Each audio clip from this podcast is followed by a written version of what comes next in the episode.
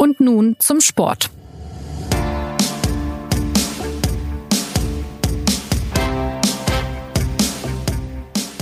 Herzlich willkommen zur neuen Folge von Und nun zum Sport, unserem wöchentlichen Sportpodcast der SZ.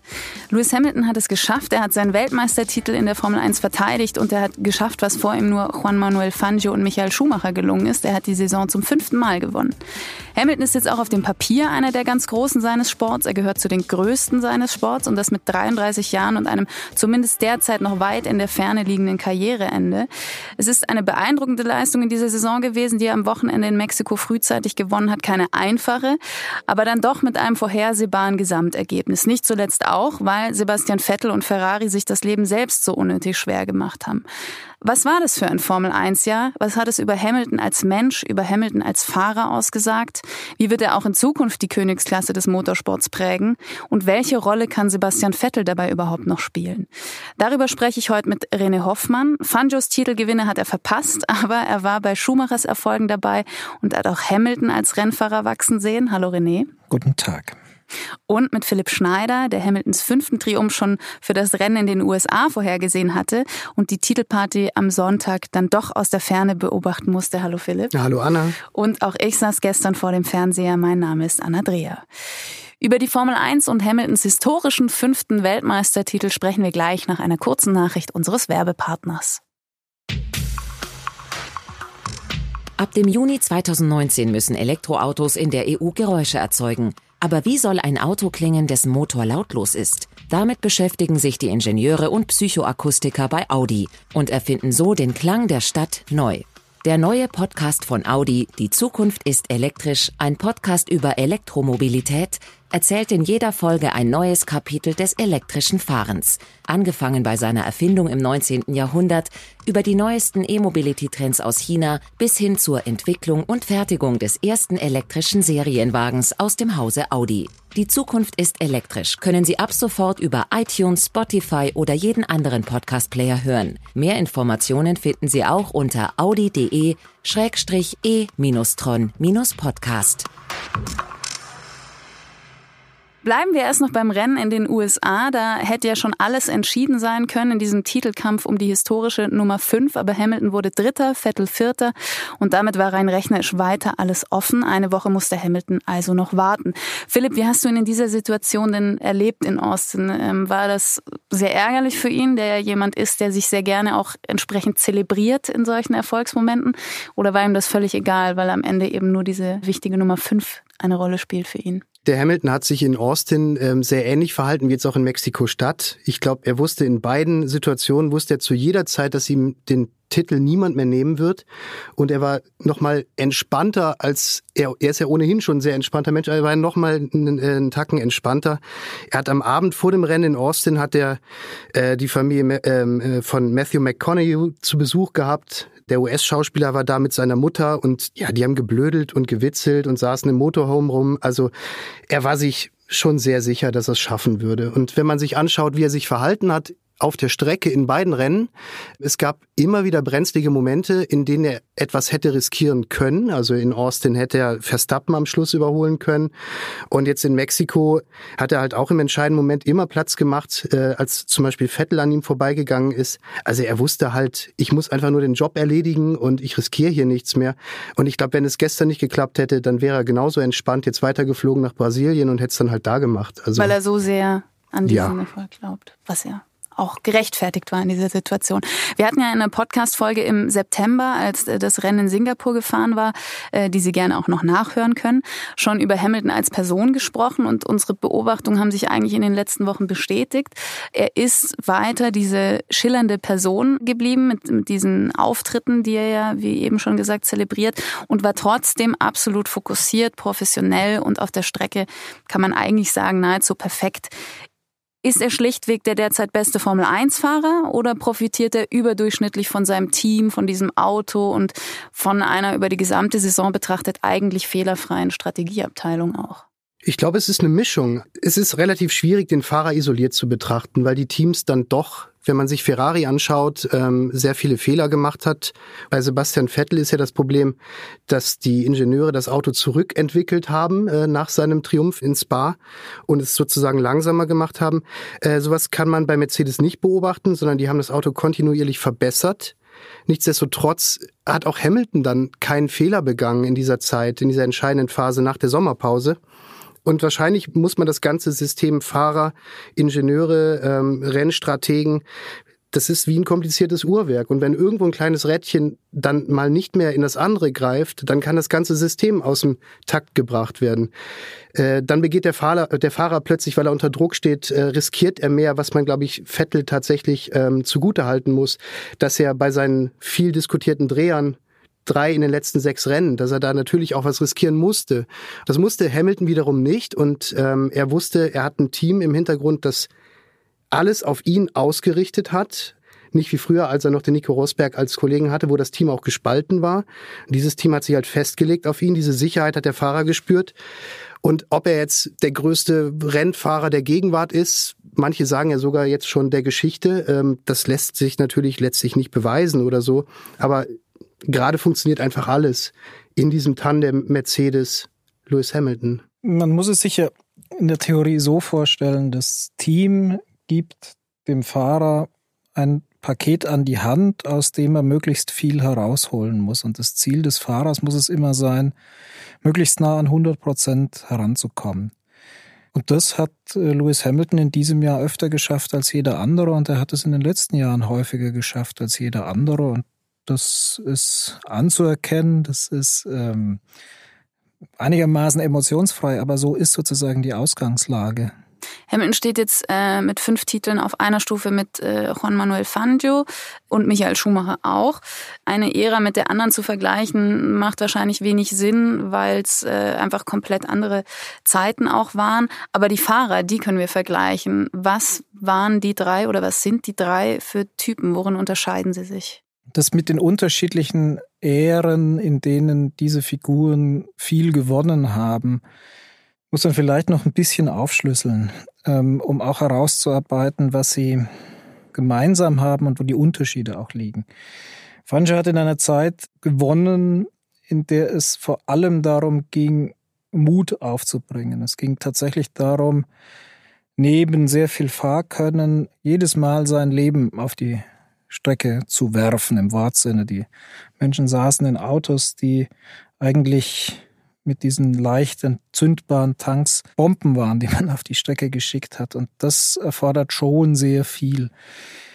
Schumacher hat in einer Zeit ähm, seine Seriensiege eingefahren, in der es immer noch um Entschlossenheit ging, aber in einem anderen Maße als bei Fancho, wo schon sehr viel Können, sehr viel, die Technik war sehr komplex und, das vergisst man in der Rückschau gelegentlich, indem er mit Fleiß und Eifer den entscheidenden Unterschied machen konnte. Damals durfte noch getestet werden ohne Limit und das war etwas, was eben Schumacher mit seinem Arbeitsethos sehr entgegengekommen ist. Und das war auch das, womit er alle zermürbt hat. Der wurde einfach nicht, nicht, nicht müde und zwar nicht nur nicht müde am Sonntagnachmittag, sondern auch am Montagmorgen, am Dienstagmorgen, am Mittwochmorgen etc. Und jetzt sind wir in einer Ära, und das unterscheidet beispielsweise die Siegesserie Hamilton von der Siegesserie Schumacher.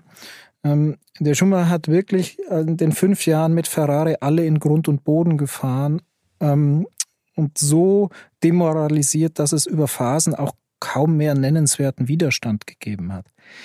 Das kann man ihm nicht vorwerfen. Ähm, das war eine seiner großen Leistungen. Und was an Lewis Hamilton beeindruckt, was mich an Lewis Hamilton beeindruckt, ist, dass er jetzt wirklich gegen sehr starke Opposition es geschafft hat, sich fünfmal diesen Titel zu holen gegen einen Vettel und gegen viele andere Gegner, die wirklich nicht zu unterschätzen sind. Du hast jetzt gerade schon diese unglaubliche Dominanz von Schumacher damals äh, angesprochen. Hamilton hatte jetzt, äh, wie du auch eben gesagt hattest, jedes Mal heftigen Widerstand. Würdest du sagen, ähm, das ist was, was diese fünf Titel noch besonderer macht? Oder ähm, kann man einfach sagen, naja, es ist sowohl als auch eine herausragende Leistung gewesen? Ich glaube, dass jeder Titel in der Formel 1 schon eine besondere Leistung ist und dass jede Siegesserie in der Formel 1 eine besondere Leistung ist. Ich finde, dass es aber schon einfach erwähnenswert ist und ob man das eine dann höher hängt als das andere oder schwerer wiegt als das andere ist, dass es dem Lewis Hamilton gelungen ist, jetzt mit zwei unterschiedlichen Teams einfach mal Weltmeister zu werden. Ähm, das ist eine Besonderheit. Es ist ihm gelungen, nach einem Rückschlag, auch wenn es ein kleiner Rückschlag war, aber es hat ihm sicherlich nicht gefallen, von Nico Rosberg einmal um den Titel bezwungen zu werden, wieder da zu sein. Und auch, wie gesagt, diese Variation in den Gegnern, auf die man sich einlässt, auf die man sich einlassen muss, finde ich, liegt schon eine besondere Qualität und das imponiert mir sehr. Unübertroffen bleiben die sieben Titel, die, die Schumacher gewonnen hat, als einziger Formel-1-Fahrer in der Geschichte dieses Sports. Kann Hamilton ihn dann noch einholen mit seinem außergewöhnlichen Können oder vielleicht sogar achtmal Gesamtsieger werden? Also ich bin mir sicher, dass er es schaffen kann. Also wenn man sich das allein ausrechnet, wie viele Jahre wird er noch fahren, wenn er Lust hat? Er kann ja noch drei, vier Jahre fahren. Er braucht nur zwei. Und ähm, diese Dominanz, die der René auch gerade ähm, angesprochen hat, das muss man sich schon klar machen, die gründet natürlich auf einem völlig überlegenen Mercedes-Motor, der in diesem Jahr zum allerersten Mal Konkurrenz erfahren hat von Ferrari. Also in den Jahren davor, auch im Vorjahr, als Vettel lange Zeit mitgefahren ist, ähm, hat es, glaube ich, keiner bestritten, dass, dass der Hamilton das bessere Material hatte. Das war in diesem Jahr für eine kurze Phase anders. Da war der Ferrari schneller als der Mercedes. Ferrari hat es dann wieder verbockt, indem sie, was wir eben schon mal kurz angesprochen hatten, den Wagen verschraubt hatten sozusagen und zurückentwickelt. Aber jetzt ist die spannende Frage, wie geht's jetzt im nächsten Jahr weiter? Es wird jetzt eine neue Aerodynamik ähm, Regel, äh, im Reglement geben, aber der Motor wird nach wie vor noch der gleiche sein. Und Hamilton als Fahrer wird sich ja auch nicht verschlechtern. Er wird sich nicht verschlechtern, das Team wird sich nicht verschlechtern. Er hat nach wie vor ähm, seinen Teamkollegen Bottas, der um äh, der noch ein Jahr mindestens fährt. Ähm, einen treueren Assistenten kann man nicht haben auf der Strecke. Das heißt, dass der Titel im nächsten Jahr, wenn er wieder an Hamilton ginge, das wäre jetzt keine große Überraschung und man muss sehen, ob es bei Ferrari nicht wirklich noch ähm, etwas komplizierter wird. Also die Situation für Vettel in seinem eigenen Team und ja, und dann würde ihm nach diesem Jahr nur noch ein weiterer Titel fehlen und den holt er sich dann garantiert. Was war denn letztendlich das Entscheidende, um Vettel zu besiegen? War es dessen Fehler oder war es das eigene Können? Es gab, glaube ich, jetzt ähm, zusammengefasst drei Fehlerquellen bei Ferrari, die alle dazu beigetragen haben. Das eine waren die ähm, angesprochenen Fahrfehler vom Sebastian Vettel. Das waren ja nicht nur die Dreher, drei in den letzten sechs Rennen, sondern auch, ich glaube, der schlimmste Moment für ihn dürfte ähm, jener gewesen sein, als er in der Sachskurve am Hockenheimring einfach ja in Führung liegend die Ziellinie vor Augen sozusagen einfach einen sicheren Rennsieg weggeschmissen hat. Hamilton hat dazu noch gewonnen, das heißt, das war für das Punktekonto war das massiv. Dann eine zweite Fehlerquelle war eine fehlerhafte Strategie, also der Rennstrategen von Ferrari. Das heißt, im Qualifying die falschen Reifen gewählt, beispielsweise ein falscher Boxenstopp. Und die dritte Fehlerquelle, die also möglicherweise die gravierendste war, dass irgendetwas nach dem Sommer mit diesem Auto veranstaltet wurde, dass es langsamer wurde. Und da gibt es jetzt die unterschiedlichsten Theorien, wie so etwas zustande kommen konnte. Die italienischen Medien, die sind sich äh, relativ einig, dass es an einem Machtkampf, einem teaminternen Machtkampf bei Ferrari lag zwischen dem Teamchef Arriva Bene und dem Technikchef Binotto, dass die sich sozusagen äh, nach dem Ableben des Fiat-Bosses Sergio Marchione, dass die sich ins Gehege gekommen sind und es keine klare Hierarchie mehr gab und zwei Lager innerhalb des Teams, die sich gegenseitig bekämpft haben. Sowas ist natürlich nie gut und sowas gab es bei Mercedes natürlich nicht ansatzweise ähm, in diesem Jahr. Für mich ist äh, noch ein, gibt's noch einen Punkt, das war Monza. Das war die Bekanntgabe, dass man den Vertrag mit Kimi Räikkönen auslaufen wird, dass man ihn nicht weiter beschäftigen wird. In eine ganz heikle Phase hinein so eine Information zu platzieren, ist schwierig aus meiner Sicht. Wenn du ein System hast, mit dem du gerade drum kämpfst, endlich mal wieder den Titel zu holen, kann sowas Unruhe bringen. Und das ist für mich schon ein großes Fragezeichen, wie es anders hätte laufen können, wenn man das anders gemacht hätte. Volle Zustimmung und es war ja sogar noch schlimmer. Es war ja sogar in Monster die Situation, dass diese Information zurückgehalten wurde. Also alle wussten schon, dass Räikkönen nicht weiterfahren würde und ausgetauscht werden würde durch Leclerc und es wurde trotzdem nicht kommuniziert. Und dann gab es ja noch die Situation, dass der Räikkönen sich just äh, in Monza im Qualifying den Windschatten geschnappt hat, der entscheidend ist in Monza auf den langen Graden und äh, bekanntlich dann von der Pole äh, Position gestartet ist und was dann auch letztlich mit dazu geführt hat, dass Vettel ähm, ja in der zweiten in der zweiten ähm, Schikane halt den Fahrfehler begangen hat, weil er mit Hamilton kämpfen musste und sich dann gedreht hat. Wenn er von vorne weggegangen wäre, dann hätte er das Rennen vielleicht gewonnen, ja. Rückblickend äh, dürfte Vettel ja diese ganzen Momente auch sehen und, und Ferrari wahrscheinlich auch klar sein, äh, was sie da im Prinzip weggeworfen haben mit so einem dominanten Auto.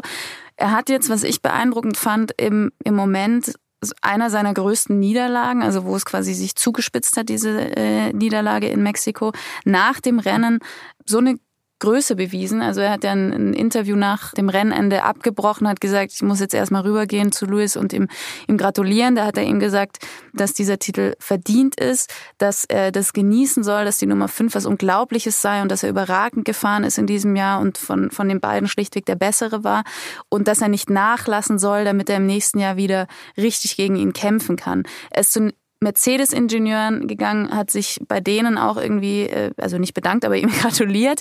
Was hat das alles auch nochmal über Vettel gezeigt und auch ausgesagt, was in ihm da eigentlich los war und was vielleicht auch sein Fokus in der nächsten Saison ist. Also hat er jetzt irgendwie gedacht, oh Mann, wenn wir es in diesem Jahr nicht schaffen, wie soll ich das dann im nächsten Jahr überhaupt noch schaffen? Oder ist er der Typ, den das dann noch stärker anspornt? Also ich glaube, man konnte in dem Moment zwei Dinge sehen, die typisch sind für, für Sebastian Vettel. Das eine ist, er weiß natürlich auch, das gilt ja für alle Sportler, man ist auch in seiner Niederlage immer nur so groß wie derjenige, der einen besiegt hat. Das gleiche hat der Hamilton auch vielfach ausgesprochen, dass er das so schätzt, diesen Zweikampf mit jemandem wie Sebastian Vettel, der nicht im gleichen Team fährt wie Nico Rosberg damals, sondern in einem anderen Team. Das heißt, die Trennlinie ist halt wesentlich größer, weil es duellieren sich nicht nur die Fahrer, sondern auch die, die Ingenieure und die Rennstrategen und halt die ganze Mannschaft.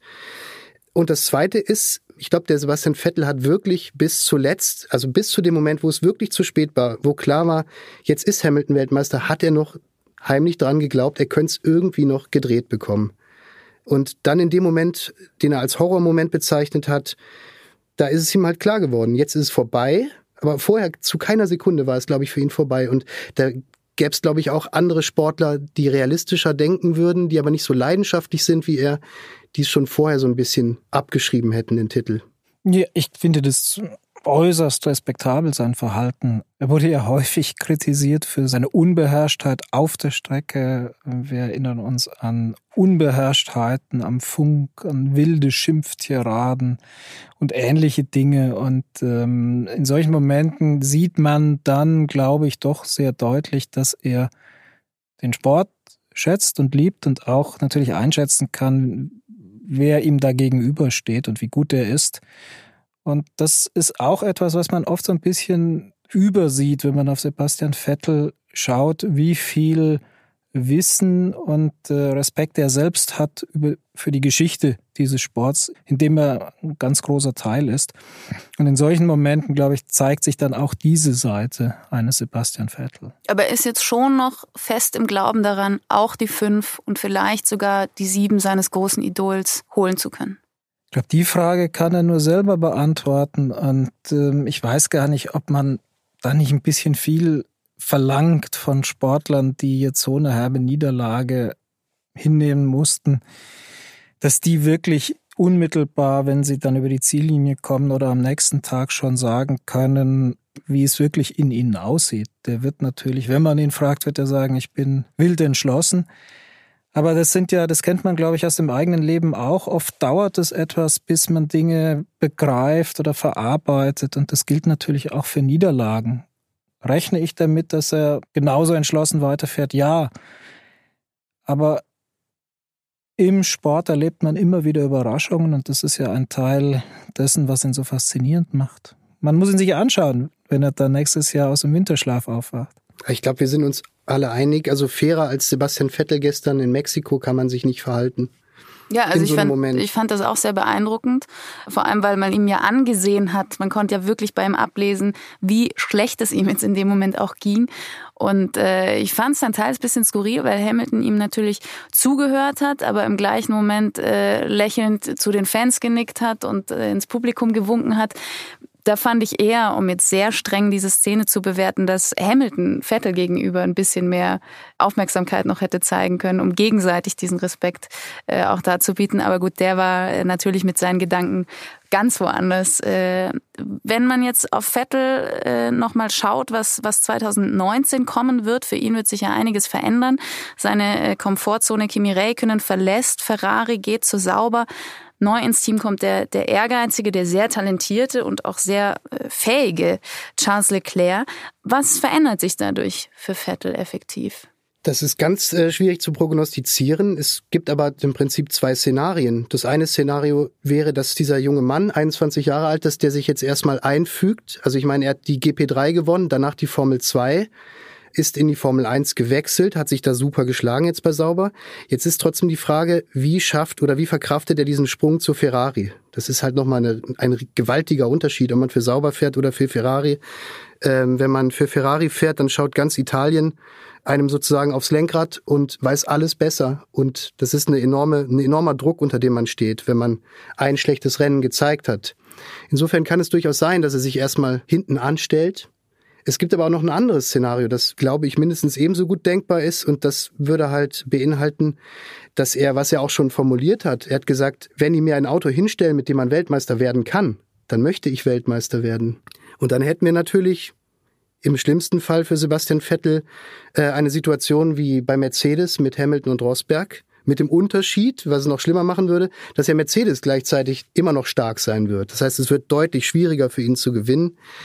Und Vettel hat ja so eine Situation schon mal erlebt, 2014 bei Red Bull. Da hat er auch einen äh, langjährigen Teamkollegen verloren und es kam jemand Neues zu ihm ins Team, Daniel Ricciardo. Und der fuhr ihm gleich in seiner ersten Saison kräftig um die Ohren. Also Ricciardo hat drei Rennen gewonnen in dieser Saison, Vettel keins. Und er war auch im, in der Schlusswertung war er besser.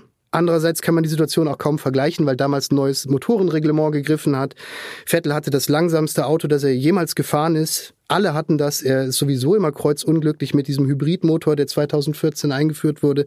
Also insofern ganz so schlimm wie 2014 wird es, glaube ich, für ihn nicht werden. Aber. Lautet deine freundliche Prognose. Es kann, kann ja auch sein, es wird viel schlimmer. René, was meinst du? Ich glaube nicht, dass es wie 2014 wird. Die Situation 2014 war eine ganz spezielle, weil er aus einem Jahr kam, in dem das Auto auf ihn maßgeschneidert war. Damals, jetzt wird sehr technisch, gab es ja diesen blown, hot blown Diffusor. Äh, Auspuffabgase werden bei besonderer Gasstellung in einem besonderen Winkel auf einen besonderen Diffusor gelenkt und es hat irgendwie keiner dieses Spiel mit dem heißen Abgas so gut verstanden wie Sebastian Vettel und danach war das anders und dann hat er irgendwie so ein bisschen die Lust verloren ähm, und dann hat es, glaube ich, irgendwann auch laufen lassen, weil ihm klar war, er mag vielleicht woanders hin. Das sehe ich so nicht, weil er muss sich ja schon, egal wann, egal wo, fragen, bekomme ich irgendwo was anderes, ein anderes Paket, was besser ist, als Ferrari mir bieten kann. Und ähm, da sehe ich im Moment nur Mercedes und da sehe ich im Moment aber keinen Weg, dass das zusammengehen kann. Aber das heißt, da, da wäre dann auch das äh, fahrerische Können, die Erfahrung, wahrscheinlich auch das Selbstvertrauen äh, zu different, als dass Charles Leclerc Sebastian Vettel da wirklich ernsthaft gefährlich werden könnte aus deiner Sicht. In seinem ersten Jahr zumindest. Man weiß es nie. Als äh, Lewis Hamilton damals Fernando Alonso zur Seite gestellt bekam, hätte auch jeder sehr viel Geld auf Alonso gewettet. Der war zweimal Weltmeister. Der Hamilton kam aus dem Nichts, stand ganz am Anfang und plötzlich waren die auf Augenhöhe. Das ist allerdings, wenn man ehrlich ist, selten gewesen in der jüngeren Geschichte.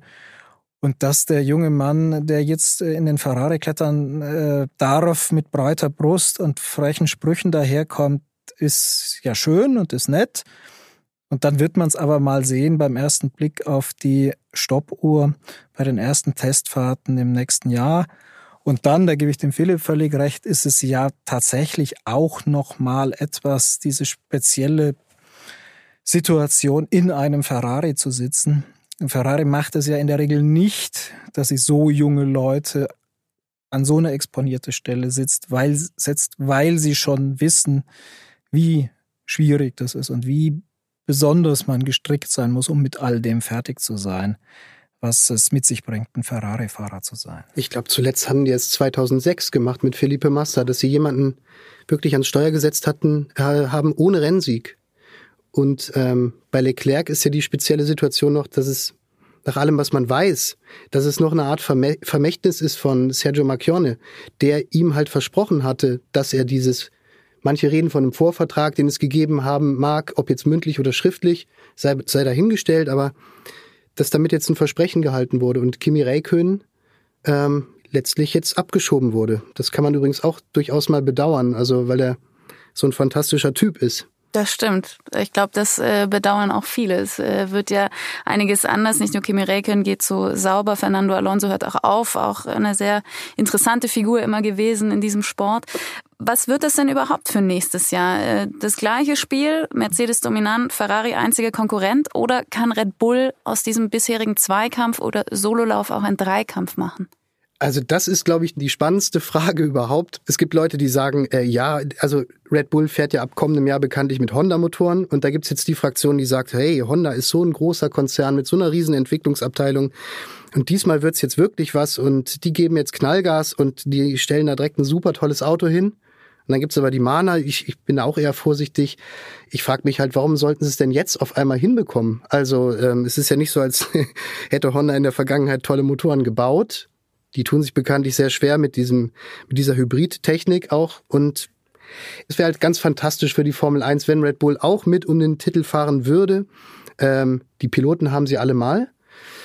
Äh, mir fehlt noch so ein bisschen der Glaube, dass es halt jetzt im nächsten Jahr schon funktionieren kann, vielleicht dann doch eher in einem Jahr drauf. Es sind ja noch zwei Rennen zu fahren, aber wenn wir trotzdem mal so eine Art Gesamtbetrachtung jetzt, da die Weltmeisterschaft schon entschieden ist, nochmal wagen. René, du hast aus nächster Nähe sehr viele Saisons schon erlebt. War das jetzt aus deiner Sicht eigentlich eine spannende Saison, weil man eben diese besondere Konstellation hatte? Es gibt zwei Fahrer, die zum fünften Mal Weltmeister werden können. Oder wenn du sie weniger spannend fandest, äh, gab ja noch wesentlich spannendere, aber was fehlt in der Formel 1 und wie kann sie wieder spannend werden? Irgendwie wünscht man sich ja immer, dass die Formel 1 noch spannender wird. Es gab WM-Entscheidungen, die in der letzten Kurve des letzten Rennens gefallen sind. Der erste Titel von, von Lewis Hamilton, in dem er damals Felipe Massa quasi auf der Ziellinie den, den Titel wieder entrissen hat. Und ich erinnere mich, dass man damals gesagt hat, ah, hat jetzt wirklich der Beste gewonnen über die ganze Saison oder stehen wir am Ende da und haben ein Zufallsergebnis? Ist das denn eigentlich gerechtfertigt? Deswegen finde ich das immer so ein bisschen ambivalent, diese Diskussion spannend. Ähm, auch die Frage, ist es wirklich für die Formel 1 gut, wenn drei Teams um den Titel kämpfen? Oder ist vielleicht auch die Faszination eine größere, wenn man ganz klar zwei Duellanten hat, die gegeneinander laufen, wie in diesem Jahr? Was man sich sicher gewünscht hätte, ist, dass das jetzt noch zwei Runden weitergeht, dass man am Ende tatsächlich einen Showdown bekommt. Den haben wir jetzt nicht bekommen, aber es war trotzdem eine interessante, eine abwechslungsreiche, eine Saison, die viele unterschiedliche Geschichten geschrieben hat paar Stichworte fielen ja schon. Der Abschied von Fernando Alonso, die Posse um Kimi Räikkönen, der ja jetzt schon das zweite Mal bei Ferrari quasi vor die Tür gedrängt wird. Jenseits des Fokus auf Hamilton und Vettel ist da viel dabei gewesen. Und ähm, das macht, also macht mir Mut für das, was, was da kommt. Und ich muss sagen, weil du das ähm, erwähnt hast, selbst die Jahre, als Michael Schumacher im Sommer schon Weltmeister wurde, waren auch so, dass man hingeguckt hat. Da hat man halt dann oft hingeguckt und hat gesagt, stolpert er jetzt? Geht's jetzt zu Ende? Macht er jetzt auch mal einen Fehler? Das war, hatte auch eine Faszination.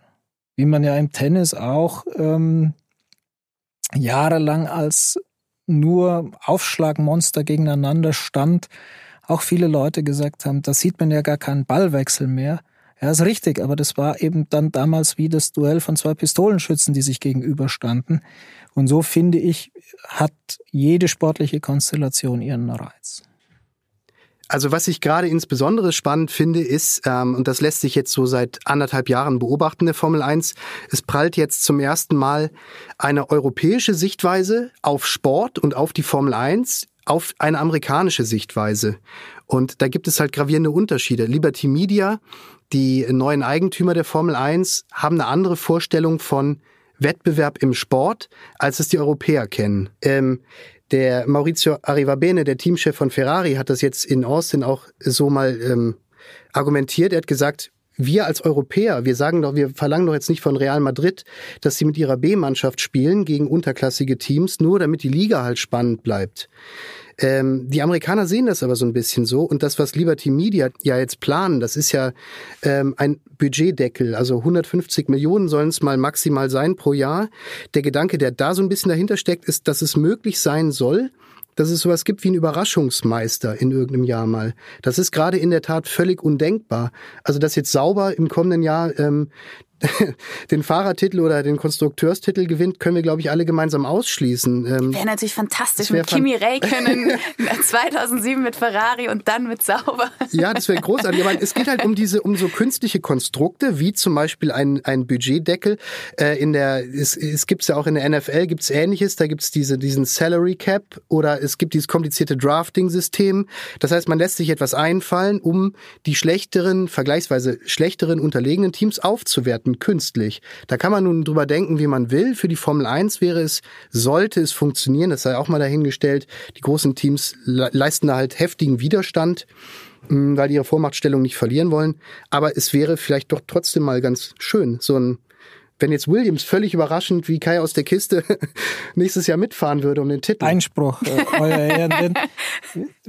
es ist ja noch gar nicht so lange her, dass wir so einen Weltmeister hatten. Das war damals Jensen Button im Braun GP, ein Auto, das völlig aus dem Nichts, äh, aus der Konkursmasse, wörtlich, eines Teams, Weltmeister wurde, weil es was im Heck hatte, was die anderen eben nicht hatten sehr lange. Sozusagen ein One-Hit-Wonder. Und äh, ich glaube auch, dass jetzt nicht sehr viele auf die Idee kommen, ähm, Jensen Button in eine Reihe zu stellen mit äh, Fanjo Schumacher und Hamilton. Das war ganz unterhaltsam, gebe ich zu.